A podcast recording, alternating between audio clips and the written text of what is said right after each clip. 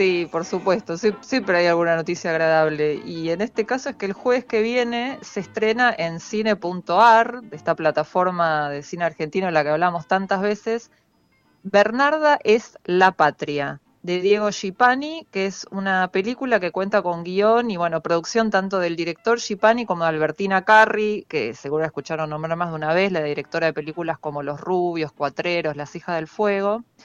Y en esta película de Bernarda es la Patria, supuestamente es un documental con algunos elementos de ficción sobre la movida del under en los años 80 en Buenos Aires, pero con un foco especial en quienes hacían transformismo en esa época. Eh, en general, casi siempre, sí, hombres que se vestían de mujeres eh, para hacer sus performances, sus actuaciones. Digo que supuestamente trata sobre esto la película, porque si bien al principio intenta hacer un abordaje un poco más amplio y aparecen, hay testimonios en cámara de algunas figuras de la movida como Mosquito Sancinet o Vanessa Show, la realidad es que la película termina siendo un documental sobre Willy Lemos, que fue una figura clave de esta movida y en la que muchos actores, entre ellos Willy, se dedicaron al transformismo. La elección de, Willy, lo voy a llamar Willy porque aparte lo, conozco hace muchos años, es una persona entrañable, pero aparte porque es como lo conoce, se conoce, lo conoce muchos en el medio. La elección de Willy Lemos no es arbitraria, porque él fue realmente un testigo y protagonista privilegiado de ese momento de la vida cultural de Buenos Aires. Astrid, ¿te tenemos acá con nosotros? ¿Cómo? Y estaba re interesante. Ah, oh, qué pena. Ah, bueno, la perdimos a, Astrid. No sé si quizás se puede recuperar la llamada o la tenemos en línea. A ver, Astrid, acá si te estoy, ¿eh? ahora. ¿Me escuchan? Ah, ¿Me escuchan? excelente, listo, ya te tenemos de vuelta, gracias. Ah, bueno, no sé de dónde nos perdimos. Lo, que decía es que la, que la elección, que el documental termina siendo eh, más que nada sobre Willy Lemos, ¿no? Les comentaba que fue una figura protagonista de esta movida de transformismo y under de los años 80 y le decía que la elección de Willy no es arbitraria, porque él realmente fue un protagonista de, ese momento muy particular de la vida cultural de Buenos Aires y que su historia funciona como espejo de muchas otras historias de esa época en la que realmente con el retorno de la democracia a principios de los 80, vestirse de mujer era jugarse la vida. Pero más allá de eso también era obligar a los demás a, tratar de pensar un poquito fuera del molde, ¿no? Y a, a enfrentarse a, un montón de prejuicios, ideas preconcebidas.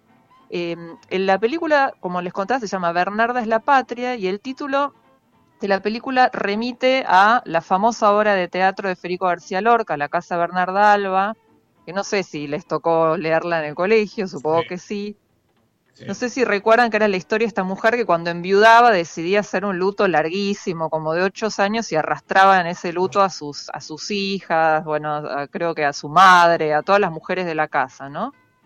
Y la película juega todo el tiempo con una parte más documental, en la que Willy va hablando, bueno, sobre su vida, su experiencia en el Ander, en lugares como Cemento o el Paracultural, y otra más ficcional, en la que se recrea un ensayo de esta obra de Lorca, pero con un, en, la película recrean como un casting para la obra y los que se presentan son todos hombres para interpretar personajes femeninos, porque La Casa Bernarda Álvarez era una obra básicamente con todas actrices o personajes femeninos, digamos.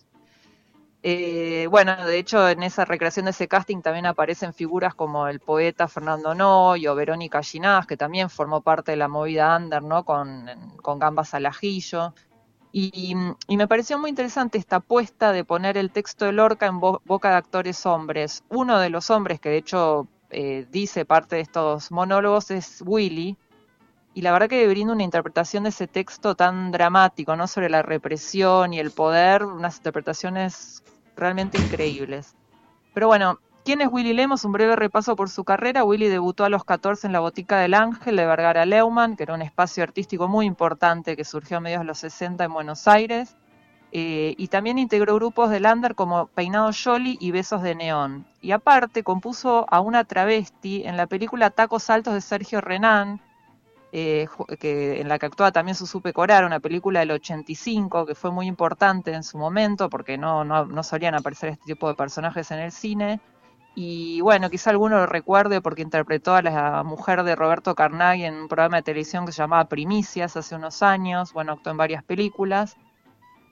Y como les contaba, a través del testimonio de Willy, la película nos permite reconstruir esos años 80 en la que, como tras toda dictadura, hubo una explosión de libertad y esa explosión de libertad además reconfiguró un poco el paisaje artístico de Buenos Aires. Y por eso le preguntamos a Willy para que nos, nos diga en su opinión, al protagonista de esta película, Bernardo es la Patria, ¿cuál cree él que es el aporte que hicieron él y otros compañeros de esa época del transformismo under a la escena cultural porteña? Lo escuchamos. La verdad que fue un aporte muy importante. Eh, justamente modificó como las maneras de la actuación, inclusive en los teatros oficiales, instaló este, justamente allí en los teatros oficiales un gran cambio no solo en la actuación, sino en la elección de personajes este, para interpretar eh, roles clásicos.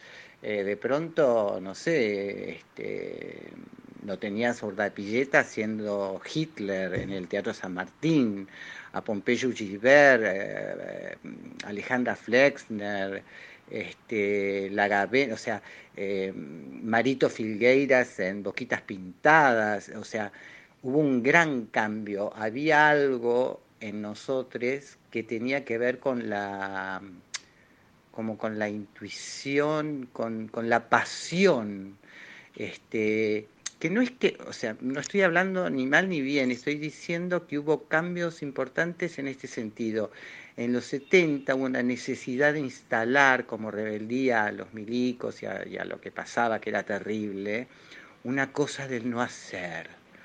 La situación, de, los actores serios no hacían, este, no, hacía, no hacer nada, ¿no? O sea, el naturalismo.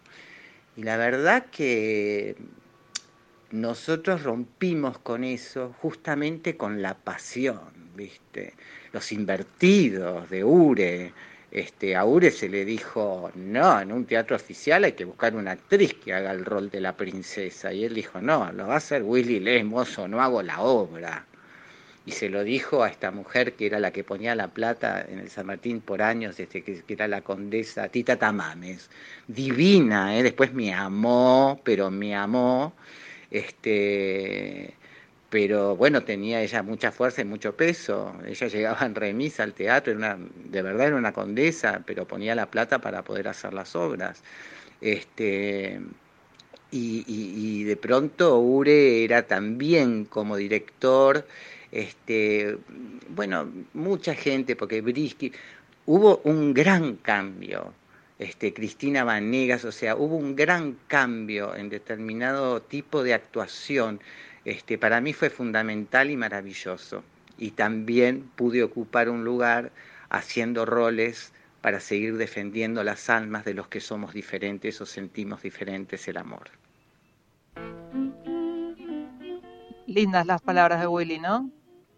Hermosas. Le estaba haciendo un gesto de unos corazoncitos a mis compañeros acá en el Skype. Divino, la verdad. es un, gran actor y una gran persona y, nada más para cerrar quería decir una última cosa y es que la película no es solo un documento importante sobre una época, sino que a partir de Will y su historia eh, también nos permite reflexionar acerca de lo femenino, lo masculino, ¿no? esta lógica binaria en la que a veces estamos metidos el humor, pero también el proceso creativo y cómo a veces la creación está un poco ligada al dolor. Lo digo porque si ven la película van a ver que Willy cuenta aspectos muy dolorosos de su vida, pero a la vez es una persona con mucho humor y, y, creo que hay algo del orden de la empatía, de la sensibilidad que a veces sale del dolor. Obviamente no digo que no se puede ser creativo desde otro lugar o que solo las personas que sufren pueden ser creativas, pero sí creo que cuando desde ese dolor o las experiencias que uno vivió se puede crear otra cosa, algo tan hermoso como una actuación que nos conmueva o un personaje que nos hace reír o replantearnos ideas o prejuicios o pensamientos arraigados, creo que hay algo muy sublime en eso y, que la película capta muy bien a través de Witty. Así que bueno, les recomiendo, vean a partir del jueves que viene en cine.ar Bernarda es la patria de Diego Schipani. Eso justo te iba a preguntar, que nos recuerdes nombre, estreno y plataforma. Así que buenísimo, buenísimo, Astrid. Genial la recomendación. Me alegro. Espero que la vean y la disfruten.